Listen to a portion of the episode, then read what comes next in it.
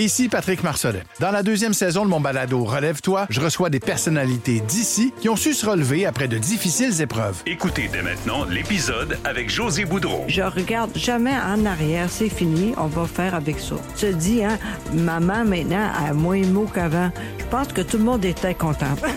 Relève-toi, disponible dans la section balado du site web de votre station Cogeco Média. Présenté par le regroupement des centres de prévention du suicide du Québec. Ensemble, tissons l'espoir. C'est 23.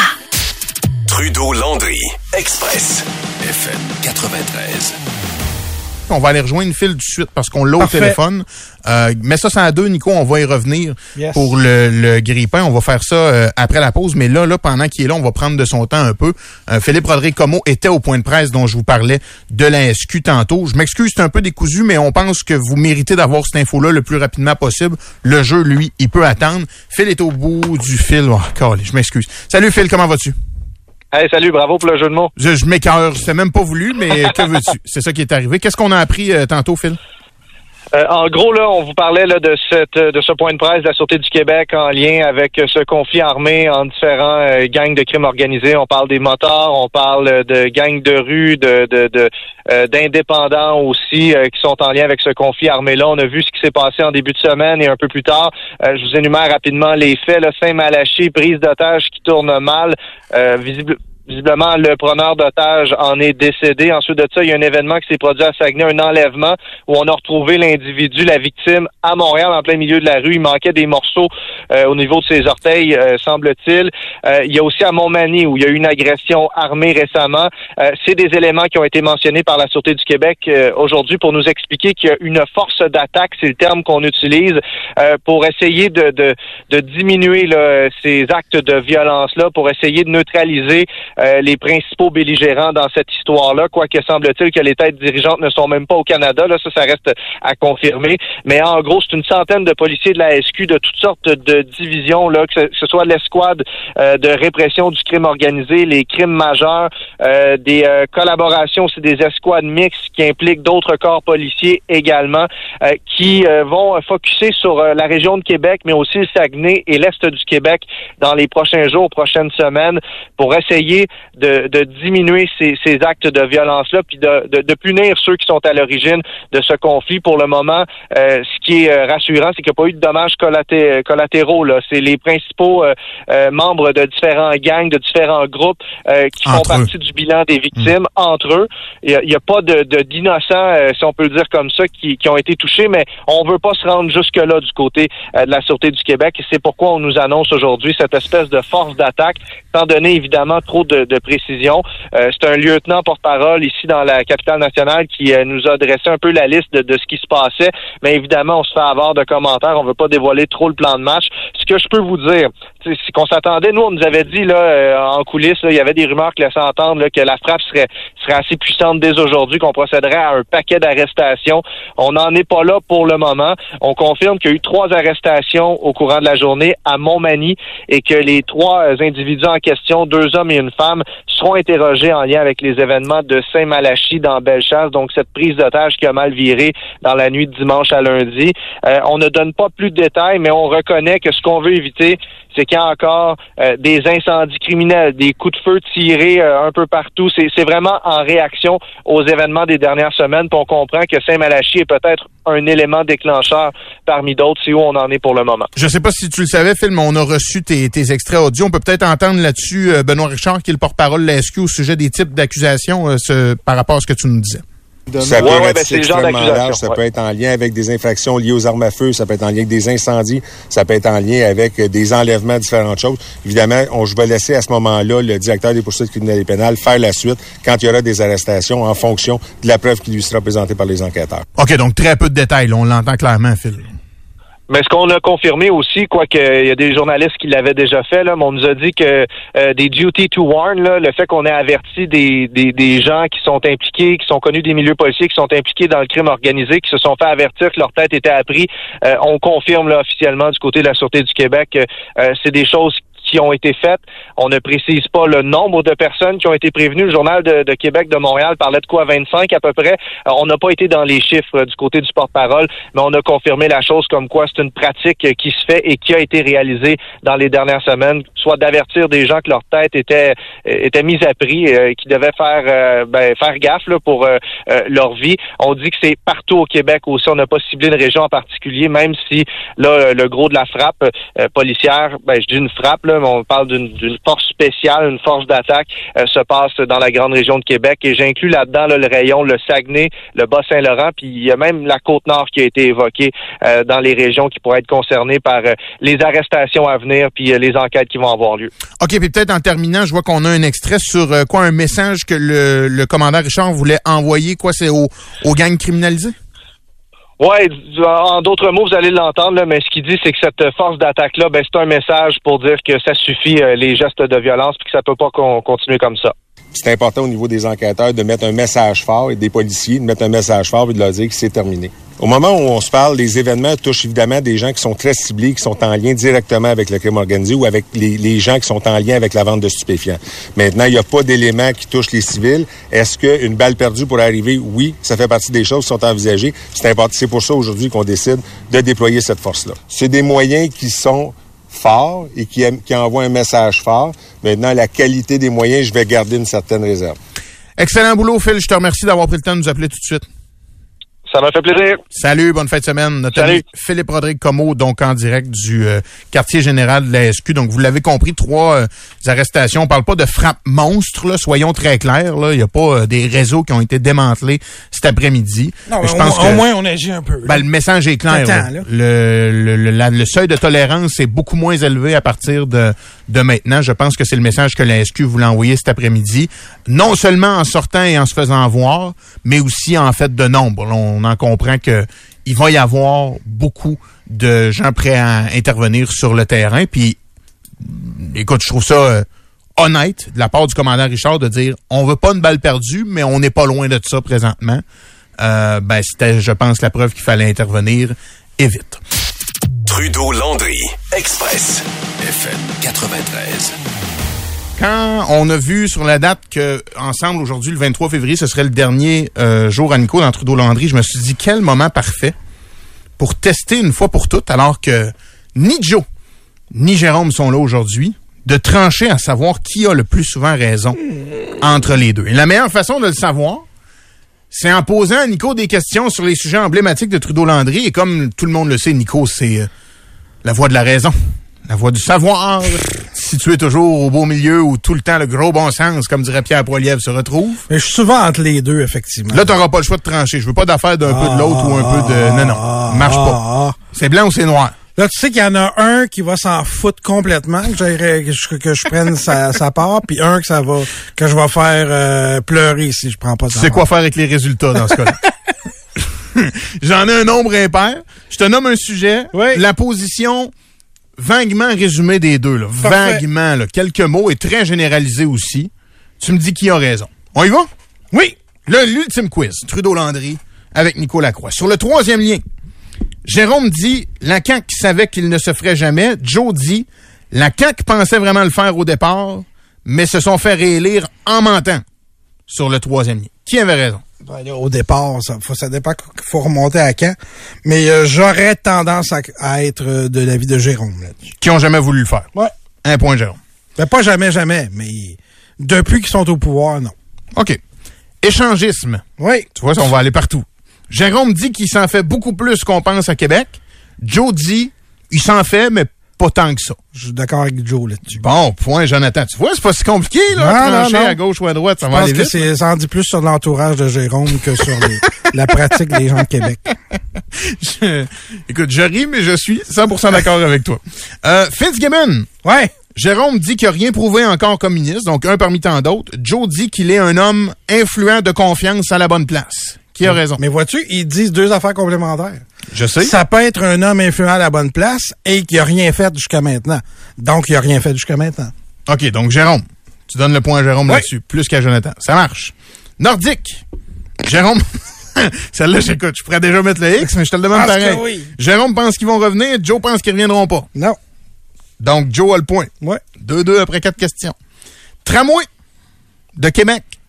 Jérôme dit ça prend un référendum. Joe dit ça prend des meilleures communications, un meilleur projet, mais pas nécessairement un référendum.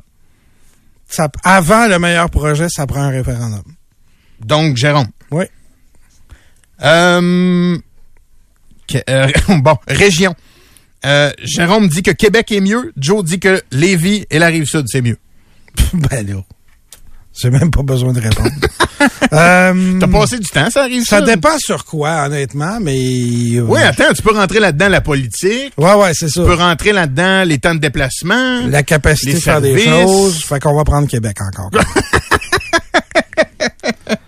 OK, donc point à Jérôme. C'est 4 à 2 pour Jérôme. Euh, Denis Coderre. ouais.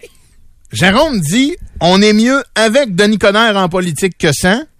Joe dit Coderre, il est bon, mais c'est pas le Messie. Puis si on s'en passe, c'est pas la fin du monde. Point Jonathan. Point Jonathan. Et là, vous comprendrez, je prends une pause pour vous répéter que je simplifie des discussions de 20 minutes en deux phrases. Oui, et d'ailleurs, ça pourrait être ça, les podcasts. Je- De, de Trudeau Landry. C'est quelqu'un qui résume en deux phrases les obstinages de 20 minutes. Vous avez pas envie d'entendre 22 minutes de non, mais Jérôme, écoute-moi, Jérôme.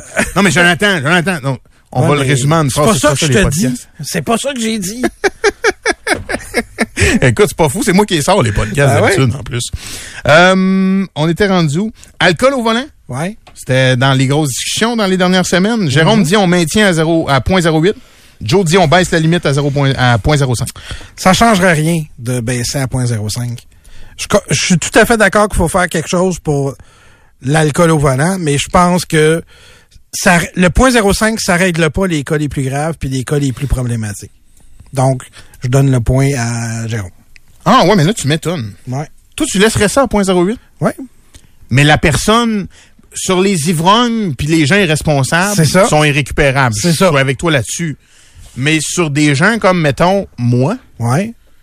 euh, moi je pense pas avoir déjà pris mon char en ballon. En fait, moi je suis Ah plus ouais? jeune là. Parce que même moi, je pense l'avoir fait. Non.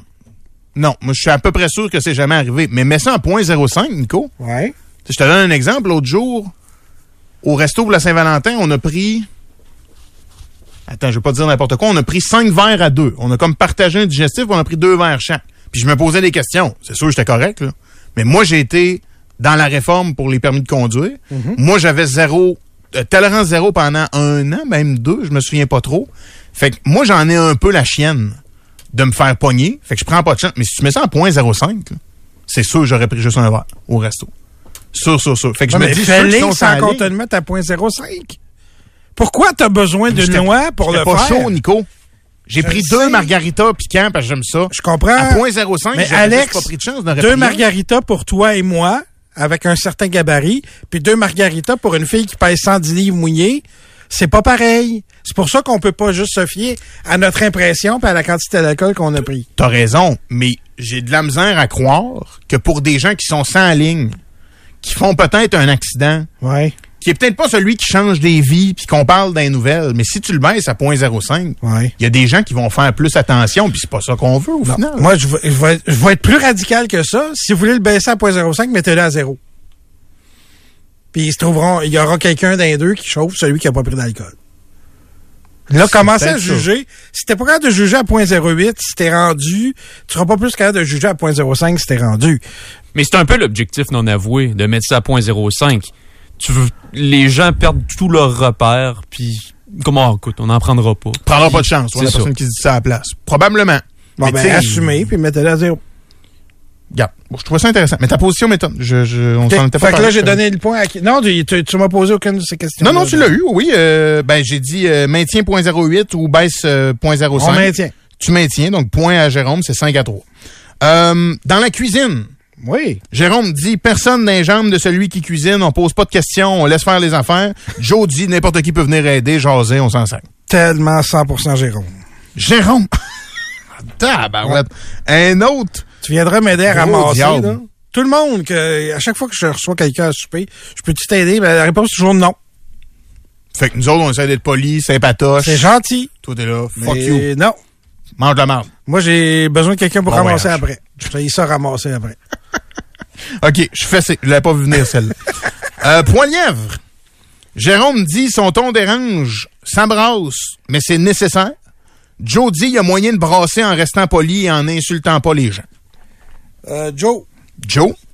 Ça, ce que je pense de Poilievre, c'est pas le gars. Ça nous prend. Contenu québécois sur Netflix, c'est pas les faire. Jérôme dit si on faisait du meilleur contenu, il serait plus écouté, plus regardé. Joe dit on doit d'une certaine façon forcer les plateformes à faire plus de place aux artistes d'ici. Jérôme. Jérôme. 7-4. Euh, Gabriel Nadeau-Dubois. Jérôme, Jérôme. dit...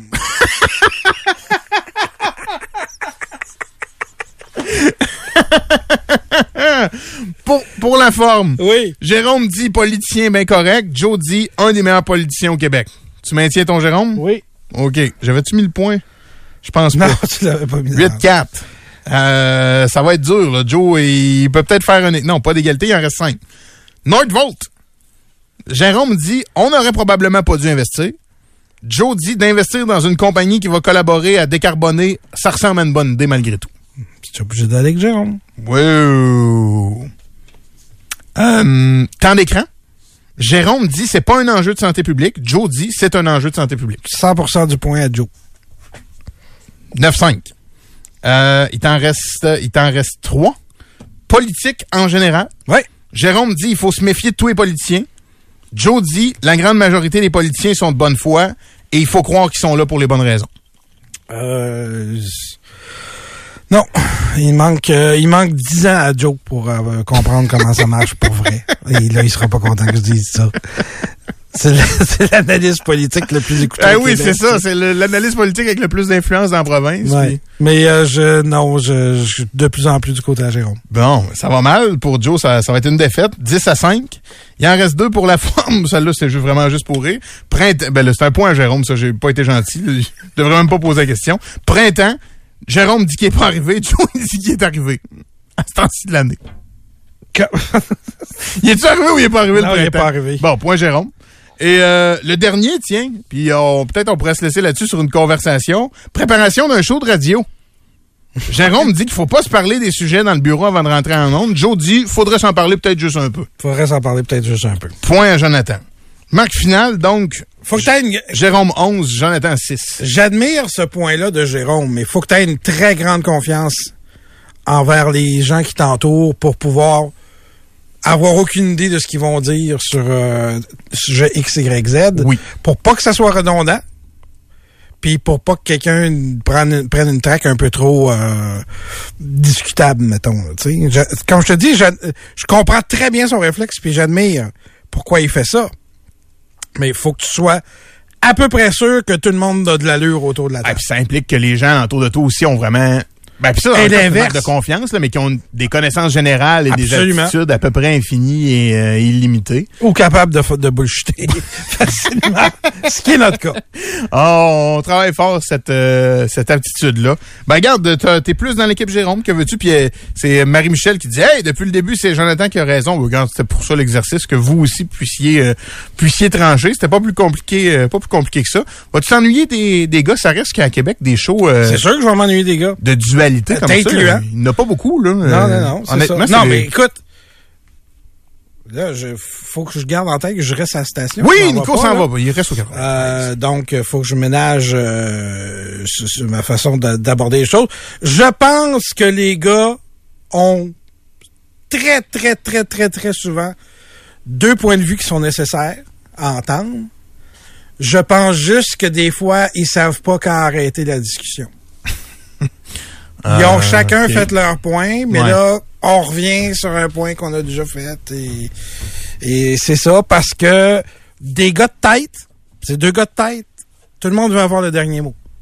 Mais le dernier mot, c'est l'auditoire qui l'a. C'est à lui de se faire sa tête, puis... Euh... Ça vous prendra un gros, un gros bouton dans votre char, là. Oui, Quand vous exact. Euh, c'est beau. Terminé. Ouais. Passe à autre chose, on revient, c'est nordique. Mais c'est deux gars tout à fait brillants et complémentaires. Je l'ai dit, ils sont meilleurs ensemble que séparés. Ah, vraiment. Puis, tu sais, euh, c'est niaiseux. Là, on, écoute, on n'est pas là pour, euh, pour les licher, mais quand j'ai fait mon trois mois de l'autre bord à rythme, euh, puis je sais pas, peut-être les auditeurs de Trudeau-Landry, là, les True Landers, comme on vous appelle depuis quelques semaines, euh, vous écoutez depuis combien de temps, par hasard? Ça fait combien de temps que vous êtes fidèle à ce show-là, Trudeau-Landry? Parce que Moi, je l'opère depuis trois ans à peu près, là, tu sais, que j'étais avec les C'est gars. la quatrième saison, puis il y en aura une cinquième à l'automne. Oui. Euh, quand j'étais à RIT, puis que je finissais le matin, je partais d'ici à 10 heures. Tu sais, moi, je restais à lire, le, je continuais à lire le journal chez nous, à Mhm. écouter les bulletins de nouvelles. Euh, je voulais écouter les gars à midi parce que le gros sujet de la journée, je voulais savoir ce qu'elle allait en dire. Tu comprends? C'est quand même pas rien. Ils ont- même moi qui vois le show à tous les jours, qui des fois euh, peut devenir blasé de certains débats que les gars ont parce que je l'ai sous les yeux à tous les jours. Vous autres, votre vie continue. Là. Votre vie, c'est pas la radio. Vous allez au magasin, vous pognez 15 minutes, vous repartez, vous allez luncher, vous repognez un autre 20 minutes. Moi, je l'ai le 3 heures au complet à tous les jours. Ben, tabarouette. Quand été remplacé trois mois puis j'étais pas au 93 à la station sœur, j'étais pas capable de m'en passer. Fallait que je revienne écouter les gars le midi pour savoir, OK, qu'est-ce qu'on pense de telle affaire, le gros sujet, le tramway, tel truc. Euh, j'étais pas là les trois heures, je faisais autre chose comme vous autres. Ma vie continuait. Mais ce que les gars ont développé dans le fait d'être, je pense, à Québec, le ballon dans ce qui se passe. là. Voici euh, les opinions intéressantes les deux sur côtés. les sujets intéressants, les deux côtés. Ouais. On va te dire de quoi ils ont. Mais ils pourraient être d'accord de temps en temps. Ils le sont. Oui. Ils le sont, oui, oui. OK. Oui, oui. Faut pas tomber dans la caricature. Même, je dirais, plus souvent qu'autrement. Mais c'est qu'on le remarque plus. Puis, tu sais, pourquoi... euh, bon, écoute, je suis trop jeune pour être celui qui fait cette analyse-là, mais pourquoi Arthur, euh, Jeff, certains animateurs de la Radio de Québec qui ont eu les meilleurs codes d'écoute ever étaient écoutés? Pas pour les moments où ils s'entendaient avec les gens qui y parlaient. là. Non. C'était quand... Ben, on aime tout ça, là, entendre un peu de... Non, on n'aime pas tout ça. Moi, j'aime- Moi, j'aime pas les freak shows. Non, mais, ah, ouais, mais attends, il y a une ligne, là. T'as raison, tu peux créer quelque chose qui n'existe pas. Mais une discussion où deux personnes s'entendent, ou une discussion où deux personnes s'obstinent avec des points, Si c'est bien fait, ben oui. c'est pas mal sûr. plus intéressant T'as raison. T'as raison. Autant quand c'est dans le divertissement, le ridicule, quand on rit de Jérôme avec sa mode de steak haché ou Joe avec son plat signature, mais aussi par rapport à l'actualité. Deux personnes disent tout le temps la même affaire, puis sont toujours. ils Ouais, c'est bon, c'est c'est- c'est ça. Ça devient, ça devient dole, ça devient dole assez vite. Moi, dire, il y a des, des True Landers qui sont là depuis, euh, depuis un méchant bout. Depuis le jour 1, plusieurs via texto. Au 25 2 2 6. Ben, c'est ça. Je pourrais dire à Joe que tu trouves qu'il n'y a pas bien ben raison. Lundi. tu seras pas là. Il a raison à moitié. C'est pas pire.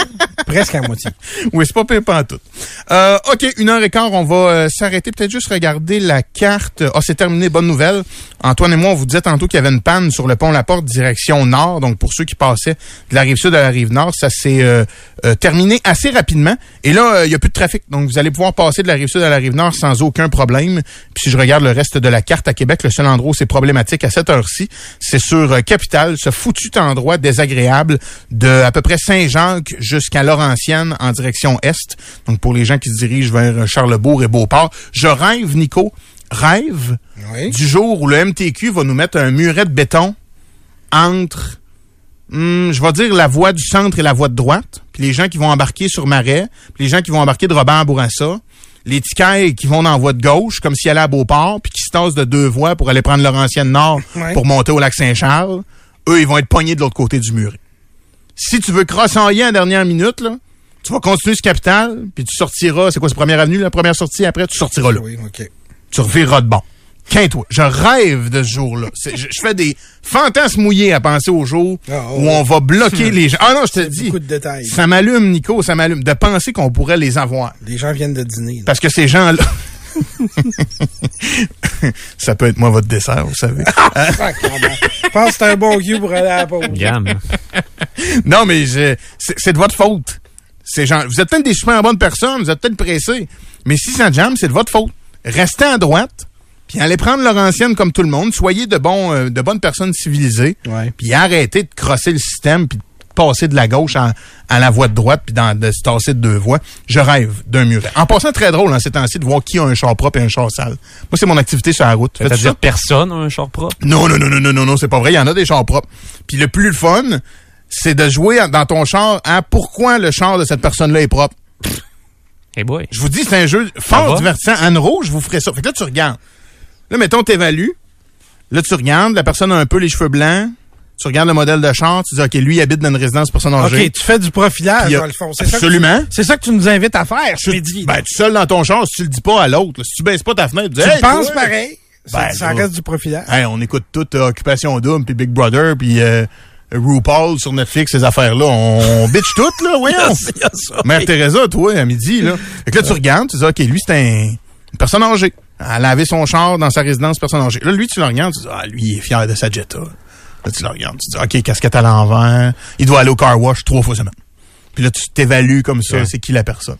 Puis des fois, le meilleur, c'est quand le char, il est propre, mais qui est laid. Tu comprends? Quand- Ça vaut pas la peine? Mais oui, tu dis, Non, mais. une Corolla bleu-grise. Je veux dire, Tu prends ta douche, toi? qu'est- qu'est- Qu'est-ce que Oh! t'en sais? Oh! Ah, tu prends. OK, c'est suis là. Oui, oui. Hey, ça m'a pris 10 secondes. J'aurais pu dire, je prends ma douche, moi aussi, mais j'aimerais mieux le faire sur toi. C'est un domino, Est-ce que, ta voiture est propre actuellement, Alex? Ah, elle est terriblement sale. OK. D'ailleurs, même euh, les photos radars, ça doit être compliqué.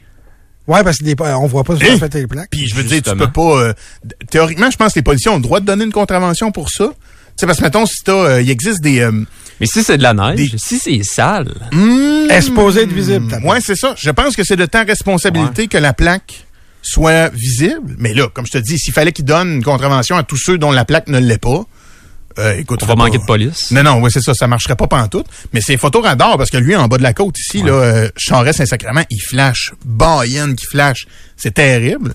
Mais une, une plaque sur deux doit pas être lisible présentement. Je, je présume, c'est une déduction. Mais euh, mais voilà. Fait que nouveau passe-temps, si vous cherchez quelque chose dans, dans votre char, Stéphanie qui dit T'as donc bien la Switch à bitch. Mais hein! Je suis seul dans mon char, je m'en vais chez nous. Pourquoi pas? Ouais. Portes-tu ses têteux? Moi, ça me, euh, ça, Genre, ouais. ça me travaille, là. De? Quand t'as un char neuf, t'aimerais ça qu'il soit propre tout le temps. là. Oui. Ouais. Fait que là, Toi, il est blanc en plus. Mais après un, an, en plus. après un an, ça passe.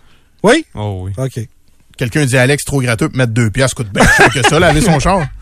Hey, c'est c'est 10 piastres. Fait longtemps. 10 piastres, Ah, puis 10 oui. piastres, c'est genre la version de Ouais, c'est pauvre, ça. là. Oui, c'est à l'eau. Si veux pas de que- savon. C'est ça, si tu veux que ça sente les bonbons, puis euh, puis honnêtement, pas de farce l'eau. Ça, mo- ça sent moins qu'avant, la petite mousse euh, multicolore, je trouve. Je sais pas, je suis trop gratteux. J'y vais pas.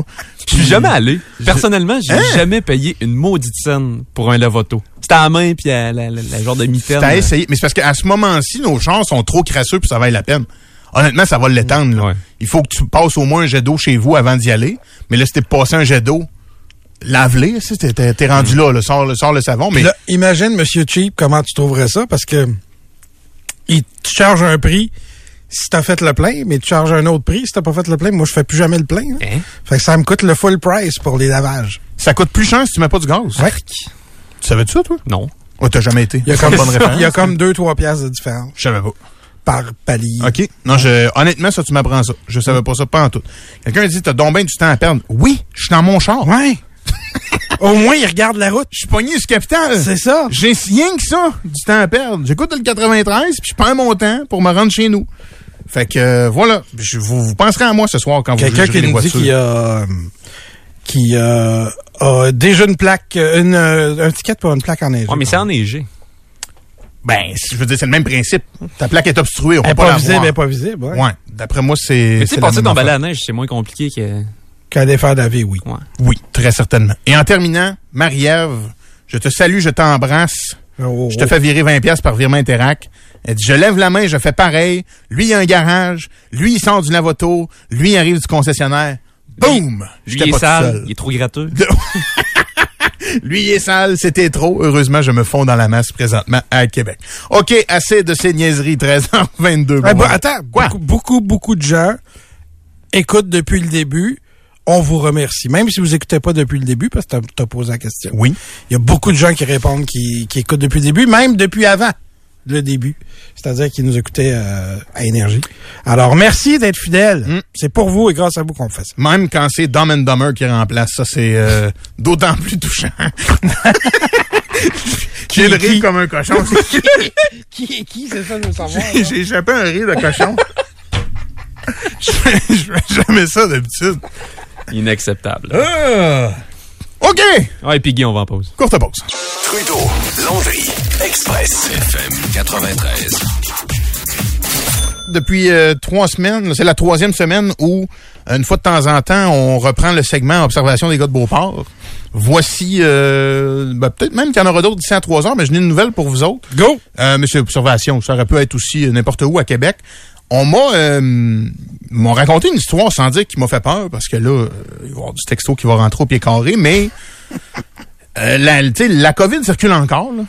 Il existe encore de la COVID, on peut encore la contracter, on met plus de masque, on se lave plus les mains on- à l'épicerie, on prend le panier de l'autre, patati patata, on a passé à autre chose. Mais euh, hier, moi, on m'a raconté une histoire qui m'a quasiment donné envie de remettre un masque puis de me laver les mains aux, aux 30 secondes.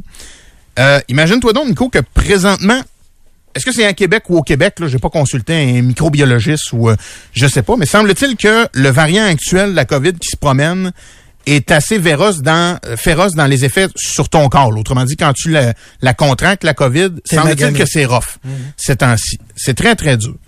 Et il y a un connaissance de la fesse droite qui l'a pogné récemment. Mais récemment, plus d'un mois, moins de deux mois. Complètement sans touche. Vous allez me dire, on l'a tous été. euh, à peu près tout le monde qui a pogné de la COVID l'a eu tough à m'amener une fois. euh, Mais là, là, mon gars, amorphe, là, zéro énergie, euh, pogné avec encore quelques symptômes qui ressemblent à une grippe, mais vraiment très, très dur, au point où on a essayé de lui donner euh, des antibiotiques. Plusieurs différents antibiotiques. Et ça marchait plus ou moins. Et ce que son médecin lui a dit, je ne sais pas si au 25 de 26, vous avez des membres de votre entourage qui passent par ça présentement, ou peut-être même vous, mais il semblerait que le variant de la COVID actuelle qui circule, celui que tu pognes puis qui est, qui est plus intense, ça existe encore, là, la petite grippette. Là.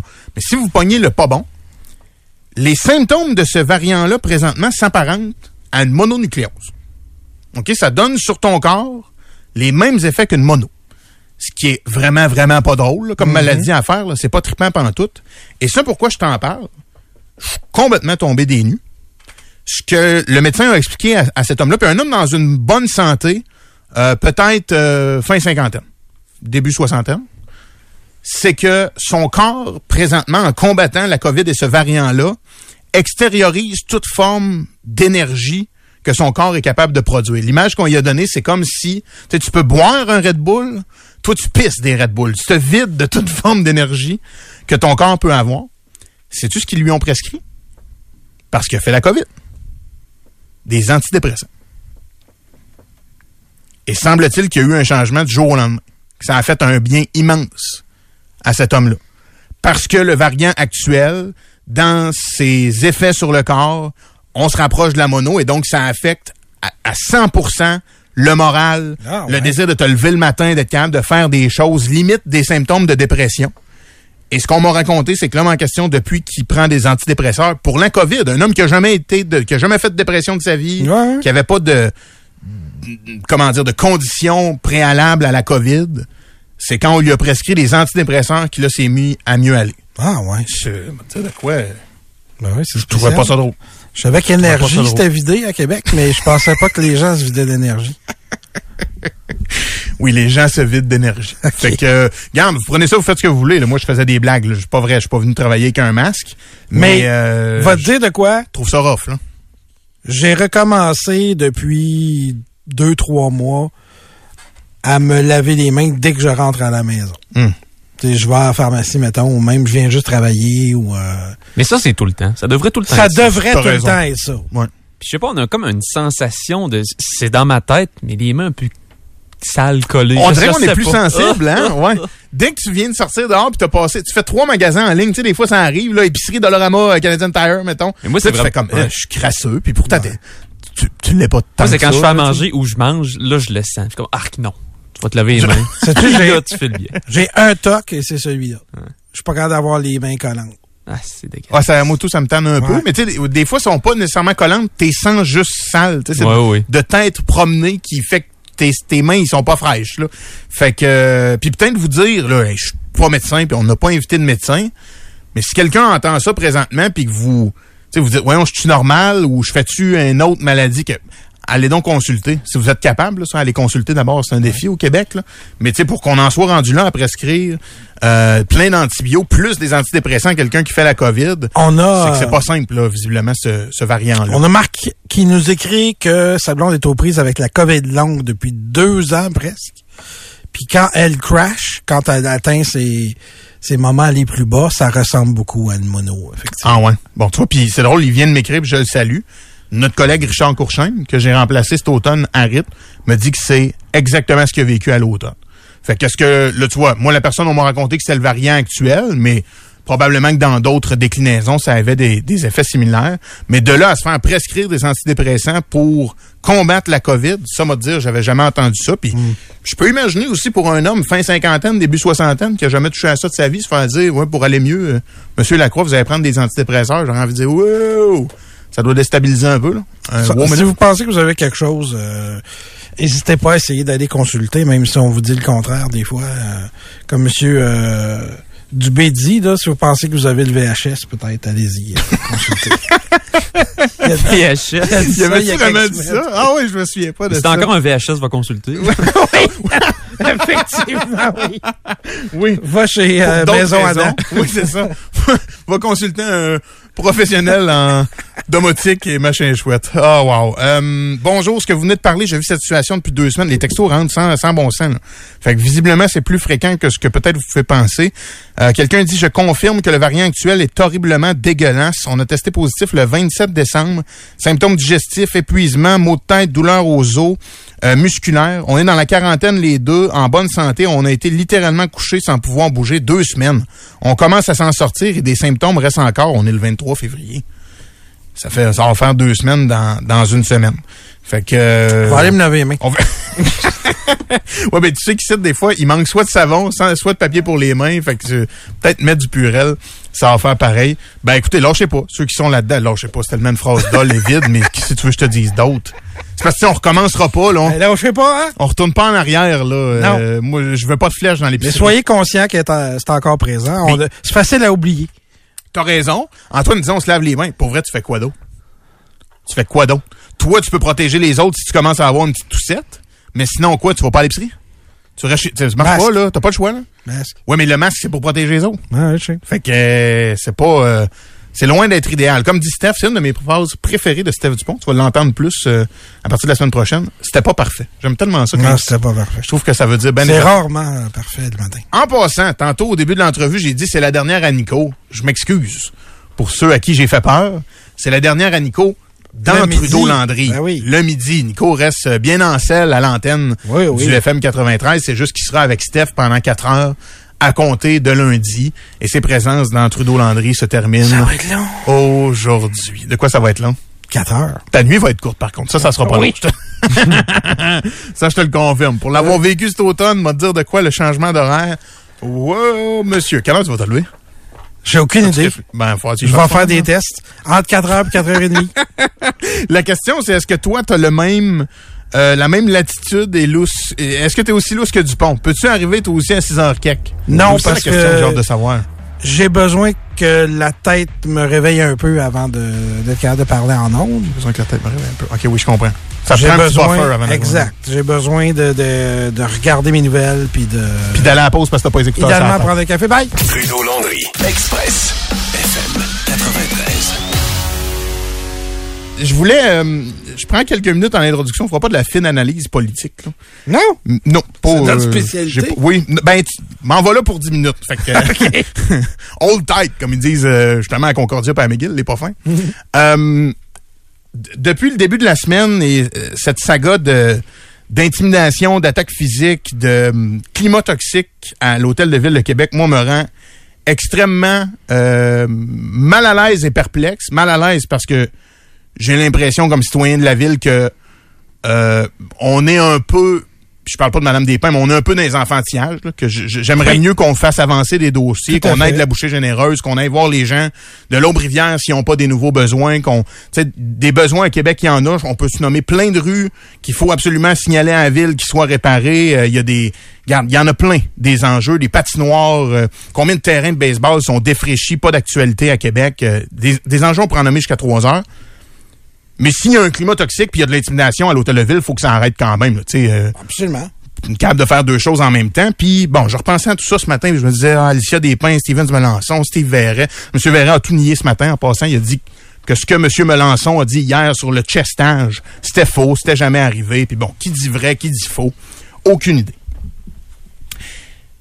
J'ai fait quelques lectures, puis je vous, je vous fais un- une, une grande métaphore, OK? Un, un grand, un grand exemple pour vous mener à, à la déduction ou la conclusion à laquelle je suis arrivé face à tout ça ce matin, puis à pourquoi on en est peut-être rendu là. Disons, Nico, que moi, je suis un pétron d'une entreprise en informatique ici au coin de la rue. J'ai 20 employés, on fait de l'argent, on roule pas sur l'or, mais la business va bien, mais Ouais. tu sais, c'est pas extraordinaire non plus. Moi, je suis le grand boss. J'ai des VP qui sont en dessous de moi, mais qui ont des responsabilités quand même dans l'entreprise. Puis j'en ai un en particulier. On va lui donner un nom au hasard. Mettons qu'il s'appelle Pierre-Luc. Quand le premier nom qui me vient en tête. Oui. Pierre-Luc, depuis euh, six mois, un an, il bourrasse un peu. Tu sais, J'ai remarqué que sa tête avait enflé un peu. Je sais pas trop pourquoi, mais il se prend un peu pour un autre. Il- rien pour appeler la police, là. Mais il joue sans ligne des fois. Puis il tanne les autres, puis son, son comportement est pas exemplaire. Puis euh, moi, je suis le patron de l'entreprise. On est 20 employés. La dernière fois que j'ai ouvert un poste pour engager quelqu'un dans mon entreprise, les CV sont pas vraiment rentrés. J'ai pas vraiment eu de candidature pour venir travailler chez nous. Quand il faut que j'intervienne auprès de mon VP qui bourrasse un peu, dit Pierre-Luc, un nom pris au hasard, si je sais que je suis mieux avec lui qui fait de la chenoute que sans lui, quand je vais le rentrer dans le bureau pour lui dire, là, garçon, débase un peu, dessouffle ta balloune, ben, j'aurai pas le choix comme, comme patron d'être indulgent, de faire, ah, tu sais, tu pourrais être plus gentil, fais plus attention, pense à tes collègues, le ton sera pas le même. Si en face, il y a une autre compagnie en informatique, 20 employés, mais eux autres, ils roulent sur l'or. Ils font du cash, ils ont des gros mandats. À tous les jours, ils reçoivent des CV, mais ils n'ont pas de job ils ont pas de job affiché, pas de job ouvert. C'est à ce point-là. Les gens dans le domaine veulent travailler pour cette business-là, pour ce qu'elle représente, parce qu'ils font du bon boulot, parce qu'ils travaillent fort. Dans le même bâtisse, l'autre bord, il y a aussi un VP, qui lui aussi s'appelle Pierre-Luc, tu parles d'un hasard, puis il bourrasse lui avec.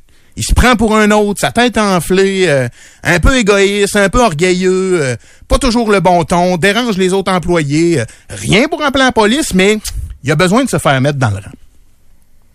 Quand tu le rentres dans le bureau, puis que t'es le patron de l'entreprise prospère, puis qui est assis devant toi, tu lui dis, là, garçon, on va se parler dans le blanc des yeux.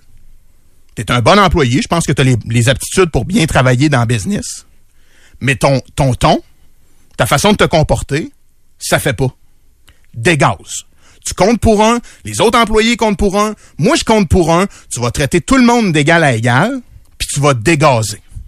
Puis cette conversation-là, on l'aura pas deux fois. Tu peux te permettre de faire ça. Parce que si lui, il part, parce qu'il aime pas cette conversation-là, puis se faire ramener sur Terre, T'es pas dans le genou. t'en as 10 qui attendent à genoux à la porte pour t'en venir dans ta compagnie. Ça, c'est l'exemple que j'avais en tête. Pour vous dire que je pense, présentement, que Bruno Marchand est le premier patron. Le patron de la première entreprise. C'est l'impression que j'ai. À l'Hôtel de Ville de Québec, j'ai été relire ce matin juste pour être sûr de, de mes souvenirs.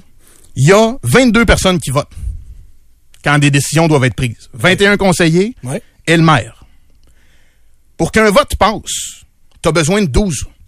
12 votes, OK? C'est le minimum. À 11 contre 11, ça passe pas en vertu de l'article 88. Et je vais vous le lire.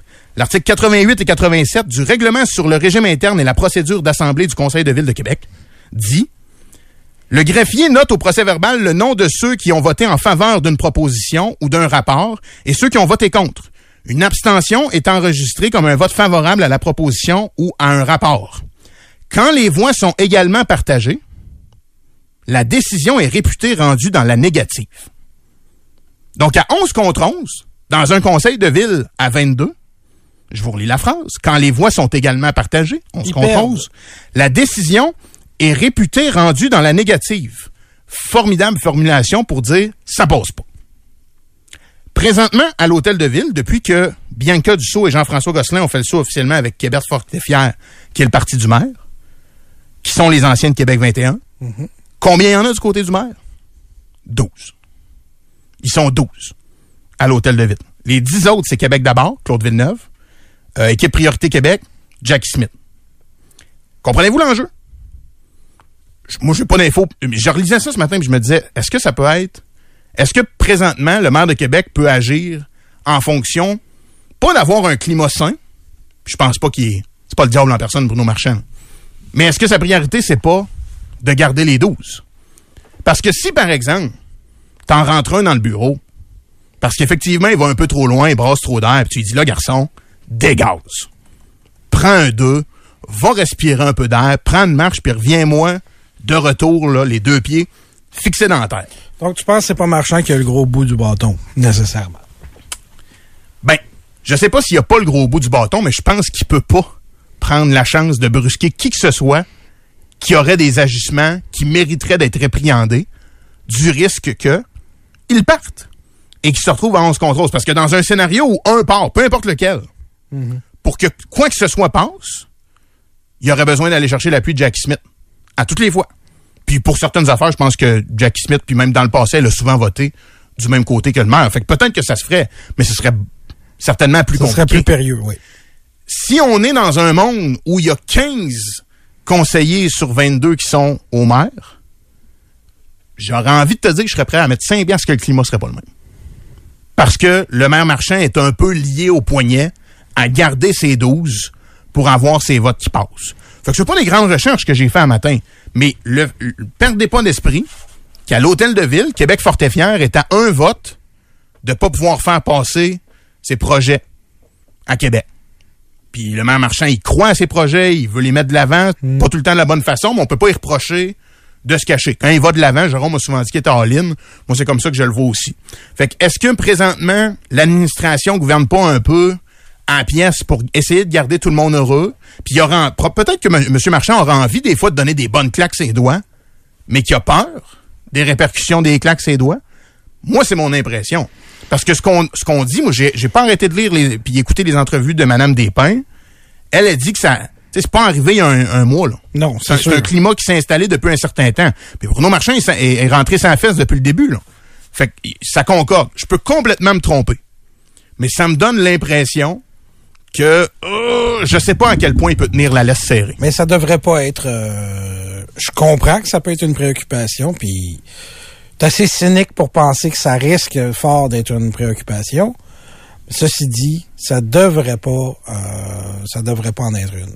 Ça devrait pas être une excuse Non. pour des comportements qui Absolument s'acceptent plus en en 2024, que ça vous plaise ou non, là, il y a peut-être du monde qui aime ça, la méthode forte, mais euh, c'est c'est ça. ça- C'est plus comme ça qu'on gère les gens, c'est plus comme ça qu'on qu'on travaille ensemble. Puis, je dénote à tous les niveaux, provincial, municipal et fédéral, euh, on joue sale, ne, ne- serait-ce que sur les médias sociaux. On s'envoie, euh, tu sais, pense à, à l'attaché de, de de Legault, même si c'était pas un attaché, je pense que c'était le responsable des communications. Oui, euh, Manuel quelque chose, là. Oui, exact. Euh, qui qui sous-entend que que Marissal faisait pas sa job en Botchait tant que job, journaliste. Euh, je veux dire, c'est incroyable. Là. Ça peut pas vous sembler grave, mais c'est grave, c'est incroyable. Soit t'apportes des preuves, soit tu tweets pas ça. Euh, Poiliev euh, puis Trudeau qui s'envoient chier euh, de façon un petit peu plus polie, mais pas bien ben là, sur les médias sociaux. Euh, Il y a un... Et c'est pour ça, quand on vous dit que vous avez le droit de dire certaines choses, mais Poiliev peut pas dire la même chose, Legault peut pas dire la même chose, Trump surtout peut pas dire la même chose, c'est parce que ça en a un effet, ça en a un effet d'entraînement vers le bas, puis vous pouvez pas dire l'inverse qu'on le voit, notamment depuis 2016, que tout le monde est tiré vers le bas, parce qu'à partir du moment où quelqu'un en position d'autorité dit à quelqu'un d'autre d'aller chier, ça légitimise, dans la tête de bien du monde, ça Ouais. légitimise qu'eux le disent aussi. Mais penses-tu que c'est là pour rester? Cette tendance Oui, à- je vois pas qu'est-ce qui va changer ça. C'est ma, c'est ma crainte. Jusqu'où on peut se rendre dans le bas? Ouais. Tu sais, mais on voit des affaires pas chic. Euh, probablement que ça, tu sais, de l'intimidation. D'après moi, c'est pas la première année qu'il y en a là. Non. Euh, c'est juste que la société a changé. Euh, J'allais dire évoluer, je sais pas. Comme je vous dis, c'est une évolution, mais elle a changé la société. Euh, tu peux plus entraîner des joueurs comme tu entraînais des joueurs dans le temps. Tu peux plus, tu sais. Puis tu cries- euh, on l'a vu que c'est bien euh, cette semaine aussi, Ouais, tu sais. Crier après le monde, puis tirer des dossiers, puis euh, tirer une chaise, puis on s'élève à essayer de gérer les gens de façon un petit peu plus humaine. Puis on se dit préoccupé par la santé mentale, puis ça en fait partie. Mais est-ce qu'à quelque part, on va terminer là-dessus, est-ce que la politique peut se faire sans cette espèce de cran-là? Est-ce que la politique est pas nécessairement un peu vicieuse? Un peu sale? Un peu, si on recule là dans le temps, les plus grands politiciens en Angleterre, Probablement. et ici au Canada, peux-tu faire de la politique sans tomber un peu dans le personnel? Peux-tu faire de la politique sans hausser le ton envers quelqu'un, envers, sans y dire dans un corridor là, sacrément, arrête de parler de telle affaire, je suis capable de t'entendre, patati patata. Je, je sais pas, je les excuse pas là, mais c'est juste que en relisant ce matin, puis en allant voir le, le- puis probablement que pour les élus c'est l'affaire la plus simple, mais perdez pas d'esprit que le maire est à un vote que tout ce qu'il veut mettre de l'avant ne peut, puisse plus fonctionner. Là. Fait que je pense que ça a une incidence sur le contrôle qu'il peut avoir sur les gens qui l'entourent. Tu sais, je sais pas, euh, je sais pas, Alex, si on, ce qu'on est en train de créer comme société, j'ai pas toujours l'impression que ça va du bon bord. Des fois oui, des fois non. Euh, Est-ce qu'on se fait une société de gens mous qui seront pas capables de prendre la moindre critique et euh, le moindre commentaire négatif, ou si on se fait une société où on va se traiter comme on aimerait être traité? Ouais. Peut-être qu'on va aller trop d'un bord avant d'aller euh, trop de l'autre. là. J'espère qu'on va atteindre un milieu. de juger, ouais. Mais c'est très difficile de juger ce que ça nous fait présentement. Euh, mais c'est ça. Qu'on aime ça ou pas, ça évolue. Trudeau-Landry, Express, FM 93. On prend souvent quelques temps pour lui euh, lui parler le vendredi. Je sais que vous aimez ça l'entendre. C'est une des émissions qui roule depuis le plus longtemps au euh, Québec RPM, méga succès. Et on rentre tranquillement pas vite dans euh, la saison des salons de l'auto. En fait, on est dedans. Celui de Québec s'en vient dans pas à côté du 5 mars. Tu parlais un peu de véhicules électriques. Nico, tu l'as mentionné au début de la semaine, lundi, mais c'est quand même majeur ce que les États-Unis et Joe Biden veulent faire, c'est-à-dire de ralentir la cadence d'exigence pour les véhicules électriques. On se rend compte qu'il y a des enjeux euh, importants, entre autres financiers. Il y a des lobbies qui sont évidemment aussi très influents. Bref, pour euh, jaser de tout ça puis faire un tour sur l'actualité dans le monde de l'automobile, notre ami Samuel Lessard est en ligne. Il est journaliste à, à RPM que vous pouvez écouter toute la fin de semaine à nouveau. Salut Sam, comment vas-tu?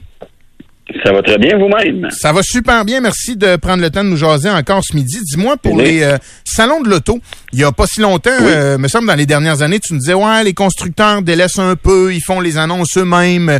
Il y a peut-être un peu une perte d'engouement pour les constructeurs, pas pour le, le public. On en est où, là, Oui. post-pandémie? Est-ce qu'il y a un, un, un renouveau, un désir de retourner dans les salons de l'auto ou on est encore sur cette même lancée?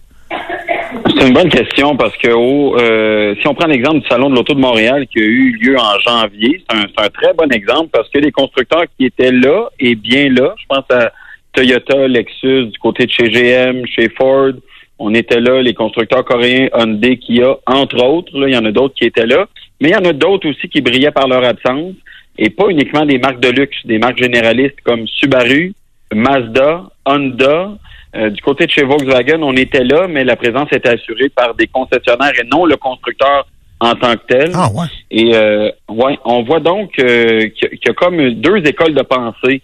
Il y a des constructeurs qui y tiennent beaucoup. Il y a des constructeurs qui ont plutôt l'approche de dire, ben, nous, on fait nos événements nous-mêmes.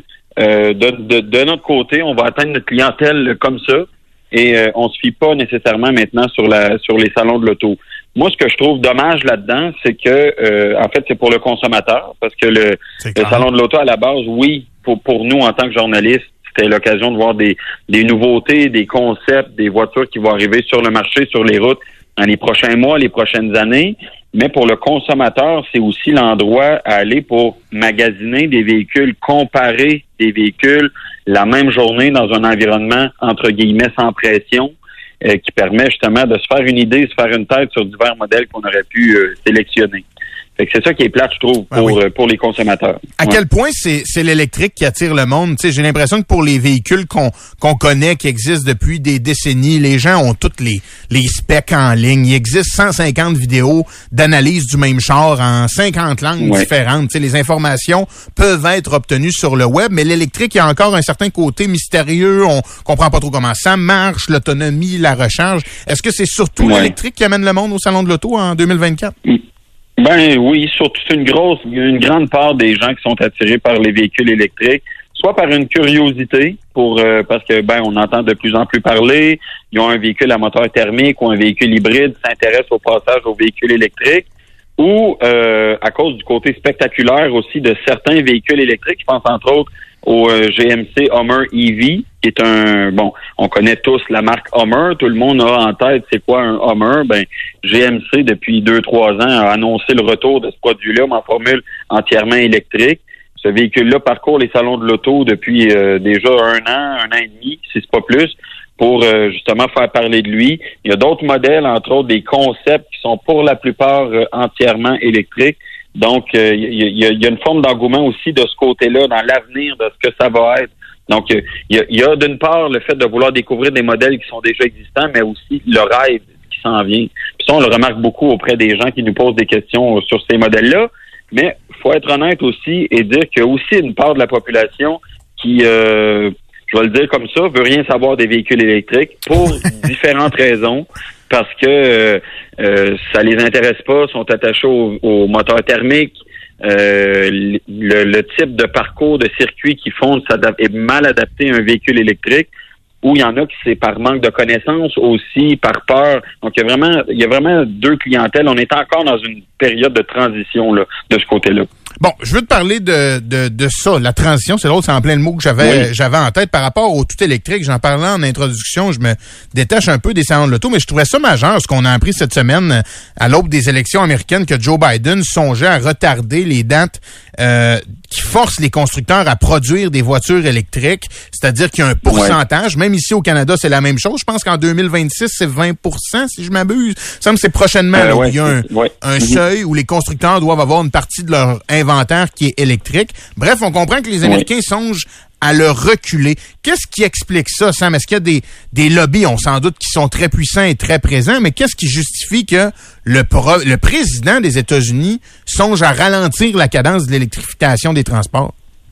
Ben, si on se met dans le contexte de, de, de qui est le président des États-Unis, je parle pas lui en tant qu'individu, mais quelle est sa, sa position c'est quand même euh, une personne qui doit représenter un maximum de, de, gens, là, si on veut, attirer le meilleur, le, le, plus de monde possible pour être élu à la Maison Blanche. Je suis pas convaincu que tout le monde, euh, tous les Américains sont entièrement convaincus du passage aux véhicules électriques. Il y en a beaucoup qui sont encore très sceptiques. Cela dit, il y a des États, je pense entre autres à la Californie, euh, dans l'État de New York également, certains États un peu plus au nord qui sont très, très favorables aux véhicules électriques et qui ont mis en place des, euh, des cibles à atteindre, un peu comme ce qu'on fait nous ici du côté canadien. La Californie, c'est un bon exemple. On a des cibles qui sont similaires à celles qu'on a du côté canadien, mais à l'échelle du pays, à l'échelle des États-Unis, euh, il y a, y a peut-être pas un engouement qui est aussi grand que ce qu'on retrouve dans ces États précis-là. Mm. Euh, ça, ça, peut expliquer une, bonne partie de, de, de, ce revirement de situation. L'autre partie, c'est évidemment le côté lobbyiste de toute l'affaire, parce que il y, a, y a, des constructeurs automobiles, il y a des compagnies pétrolières qui sont très forts dans le lobby anti-véhicules électriques. Et il faut comprendre une chose, c'est que pour la plupart des constructeurs, de produire, de mettre en marché, de développer un véhicule électrique, ça demande beaucoup d'argent, initialement à tout le moins, le temps de, commencer à faire tourner la roue, si on veut. Hmm. Et euh, ça, ça demande des investissements. Et quand on vend des véhicules à moteur thermique, dont la recherche et le développement est payé depuis longtemps, c'est beaucoup plus payant. Là. Fait que c'est sûr que, que, que, du lobby qui se fait de ce côté-là.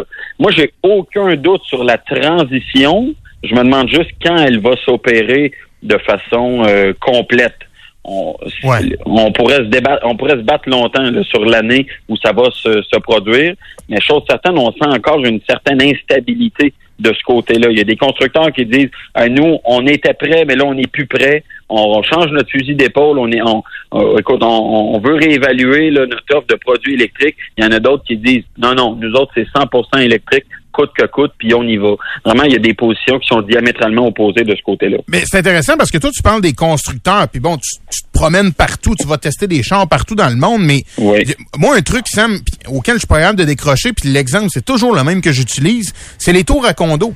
C'est l'élément des infrastructures. Pour l'atteinte des objectifs, t'as bien beau avoir des constructeurs qui offrent les, les voitures. Si tes infrastructures dans la société ne te permettent pas de les utiliser et d'optimiser ton réseau de voitures électriques, ben ça donne strictement rien. Fait qu'il y a cet enjeu-là aussi, tout ce qui est accès aux bornes. Oui, bingo. Ça fait aussi partie de l'équation. C'est-à-dire qu'on a beau avoir des véhicules qui sont concurrentiels, qui sont performants, qui sont offerts à des prix intéressants. Je parle des véhicules électriques. Et c'est de plus en plus ça, au fur et à mesure qu'on avance. Moi, ça fait 6-7 euh, ans là, que je suis dans le domaine euh, du journalisme automobile, puis je remarque vraiment une accélération, si on veut, là, de, de, de, pas une accélération, je devrais plutôt dire un, un, raffinement des véhicules électriques dans leur offre, dans leur rendement. Donc, on, on améliore tout le temps pour un prix qui est euh, équivalent au plus bas à ce que, que, que ce que c'était auparavant. Hmm. Donc, il y a une amélioration de ce côté-là, mais évidemment, il faut que tout le reste suive. Ça prend des infrastructures de recharge. Bon, les gens qui ont une maison unifamiliale ou qui sont dans un, un duplex, par exemple, un semi-détaché, Ah, c'est relativement facile d'installer une borne de recharge. Mais comme tu le dis bien, en condo, dans des euh, établissements, dans des, euh, des multilogements, en location, c'est beaucoup plus complexe parce que, évidemment, si le propriétaire du bâtiment décide d'installer des bornes de recharge, c'est tout le monde qui habite là qui va payer, même si tu n'as pas un véhicule électrique. Et ça, c'est peut-être difficile à faire avaler aux gens qui n'ont pas de véhicule électrique ou qui n'ont pas de véhicule du tout. Faut, faut se mettre en faut remettre en perspective que c'est pas tout le monde qui a un véhicule non plus. Et euh, ça, ça va évidemment demander de l'in- l'intervention des gouvernements. Il y a des sommes qui ont été euh, allouées du côté fédéral principalement. Je me souviens plus exactement du montant, mais on parle de millions de dollars pour accélérer la transition. Et ça, ce que ça comprend, c'est l'installation de bornes de recharge rapides qu'on peut servir en déplacement, mais aussi des bornes de recharge qu'on appelle de euh, pas de déplacement, mais de destination. C'est-à-dire que, par exemple, sur le bord d'une rue euh, à Montréal, on en voit à quelques endroits. À Québec, je suis convaincu qu'il y en a aussi. Euh, favoriser aussi euh, l'installation dans des euh, établissements multilogements. Donc, ça va aussi prendre ça pour que la transition puisse s'opérer relativement facilement. Un élément que j'ai pas lu par rapport à la politisation de tout ça, puis bon, dans, dans toutes les sociétés, là, présentement, le combat, c'est économie puis finance versus environnement. Mais est-ce que, Oui. je pense au Michigan, par exemple, est-ce que le jour où on passe au tout électrique, au tout électrique, il y a des jobs qui se perdent? Est-ce qu'au contraire, il y en a qui se créent? Pour l'élément euh, emploi, est-ce qu'il y a une incidence à passer à, à Hmm. l'électrique? C'est une très bonne question. Pour ce qui est de la fabrication des véhicules, l'assemblage des véhicules, ça devrait pas changer grand-chose parce que euh, même si le, le- le véhicule est peut-être moins com- complexe dans son ensemble, euh, dans une usine d'assemblage, par exemple, ce sont des composantes qui sont toutes déjà euh, euh, pas en pièces détachées, disons préassemblées, puis on va assembler un véhicule par après. Donc ça, ça demande à peu près la même euh, la même force manufacturière, là, si on veut. Euh, c'est sûr que du côté de l'ingénierie, du développement et aussi des technologies de, de, de- j'ai envie de dire de l'information, si on veut, dans, dans le, le côté très programmation, programmatique, ça, il va y avoir beaucoup de développement de ce côté-là parce qu'un véhicule électrique, c'est un, c'est un ordinateur sur roue. C'est connecté en permanence via, tu sais, il y a une carte SIM dans un véhicule électrique comme il y a dans votre téléphone intelligent pour que le véhicule puisse euh, euh, envoyer des données, communiquer avec votre téléphone, se mettre à jour, etc., etc. Donc ça, ça c'est, c'est- le côté mécanique qu'on connaissait d'un véhicule à moteur thermique va se transformer en côté électronique si on veut. À savoir si on va avoir de ce côté-là besoin de la même quantité de gens, je suis pas sûr. Je pense qu'il va peut-être avoir des pertes d'emplois, mais euh, ça, ça va être à voir évidemment quand la transition sera plus euh, entamée de façon plus sérieuse. Bon, enjeu intéressant. Ramenons ça à ici. Il faut que je te pose la question. Est-ce qu'on commence à voir Oui. des Cybertrucks à Québec? Est-ce qu'on est sur le bord de voir Hey, ça sur nos, nos routes? Non, hein, il n'y a pas ça ici encore? Et non, euh, le Cybertruck a été lancé officiellement le 30 novembre dernier aux États-Unis. Cette date-là, en fait, ça, ça marquait le, le, le- vraiment le lancement du produit et la livraison des 20 premiers Cybertruck. Oh boy, Le 30 novembre, c'est ouais, oui, c'est, c'est, écoute, c'est avant hier, là, c'est vraiment, on a, on a passé très peu de temps depuis ce- cette date-là. Il y en a quelques-uns qui circulent du côté des États-Unis, mais pour vous donner une idée, quand on va sur le site américain de Tesla, on a la possibilité de configurer le véhicule et quand on va sur le site canadien, on a encore la possibilité de mettre un dépôt pour en réserver un, euh, un dépôt de 100 dollars. On est vraiment plus, on est vraiment pas rendu encore à l'étape de dire, ben moi je veux un deux moteurs, trois moteurs, je veux telle option, puis la facture va être tant. On ne sait même pas le prix du véhicule va être quoi au Canada. La stratégie de prix n'a pas encore été dévoilée.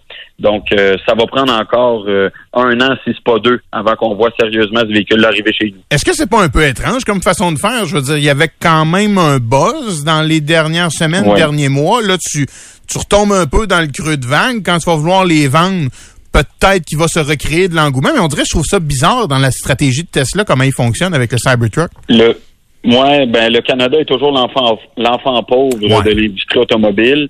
Euh, on a toujours les véhicules après, c'est toujours les, les, les États-Unis qui prédominent. Et euh, c'est pas étonnant la stratégie de Tesla. Il avait fait exactement la même chose avec le, la modèle 3, avec le modèle Y.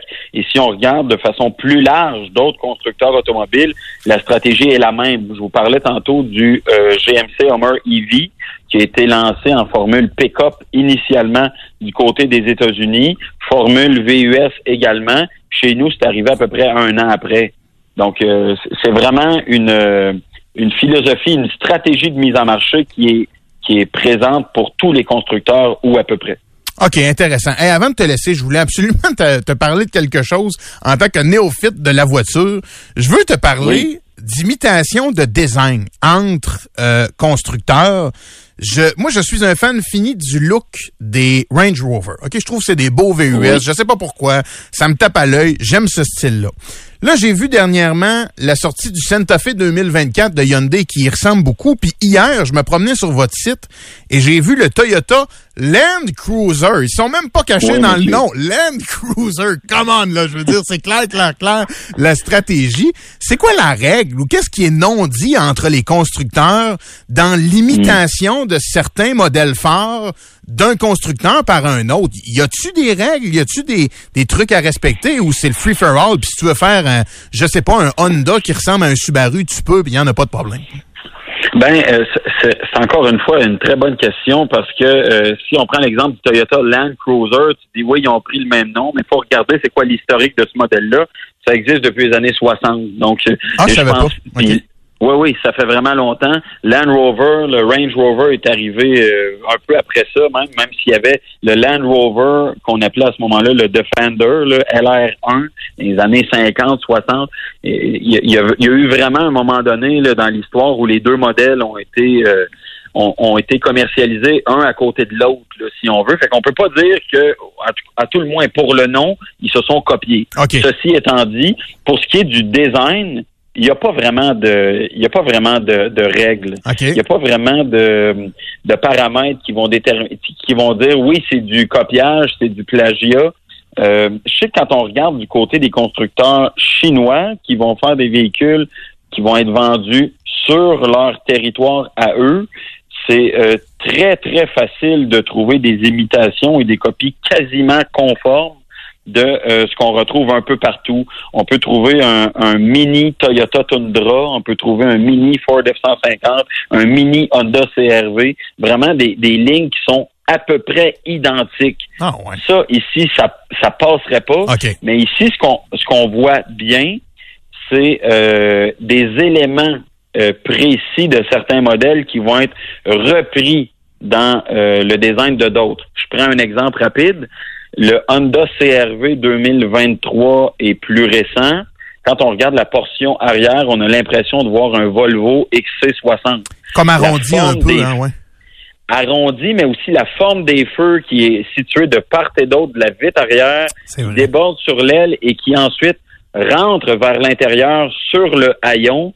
C'est à peu près une copie conforme du Volvo XC60. Mais quand on regarde le reste du véhicule, on regarde l'avant, on va remarquer un devant qui va ressembler à un Mazda CX-5, par exemple. Donc, c'est des éléments qui vont être pris d'un modèle à l'autre, puis qui vont euh, qui vont faire le design final d'un véhicule précis. Euh, puis, ça, on voit ça de, de, de façon euh, régulière dans le domaine de l'automobile. Puis on en vient à se dire, ben, coudon, il manque d'inspiration, les designers. Ils savent plus où donner de la tête, ils savent plus où s'en aller avec Ah ouais. le design de leur véhicule. Et c'est ça que ça donne, c'est ça que ça donne comme résultat. Mais en même temps, les constructeurs doivent se dire, OK, un Mazda CX-5, c'est populaire. Ben, un ça. Volvo XC60, ça fait haut de gamme. Fait qu'on essaye d'aller chercher des éléments un peu à gauche, à droite pour peut-être rehausser la réputation ou la valeur d'un produit sur le marché. Parce que ça passe, oui, par la mécanique, par l'équipement, par la valeur de revente, etc. Mais ça passe aussi par le design. Parce a beaucoup de gens qui achètent un véhicule d'abord et avant tout parce qu'ils le trouvent à leur goût, à eux. Ben oui. Et ça, c'est vraiment un, un- un argument de vente qui est très fort. ce qu'ils font très bien, là, ceux que tu viens de nommer, euh, Ben oui. Honda, Hyundai, Toyota, euh, euh, écoute, c'est dans le look. Kia aussi, je trouve, fait du très bon boulot pour Oui. donner Ouais. une impression de l'extérieur de, de, de voiture de luxe. Un autre auquel je pense, c'est le Tucson chez Hyundai qui a un fini Bien sûr. beaucoup plus net, propre qu'à une certaine époque où le Tucson, c'était un 4x4 puis là, t'en- parlais pas Ouais, plus. oui, le font efficacement. Oui, il y a du raffinement vraiment de ce côté-là. Puis c'est drôle que tu nommes ça. Tu nommes vraiment beaucoup de constructeurs, les constructeurs sud-coréens qui a Hyundai depuis euh, 3, 4 ans, 4, 5 ans. Ils sont sur une lancée de design là, qui, euh, je veux dire, qui, défie toute convention, j'ai envie de dire. C'est vraiment des styles qui sont tout à fait uniques, tout à fait différents.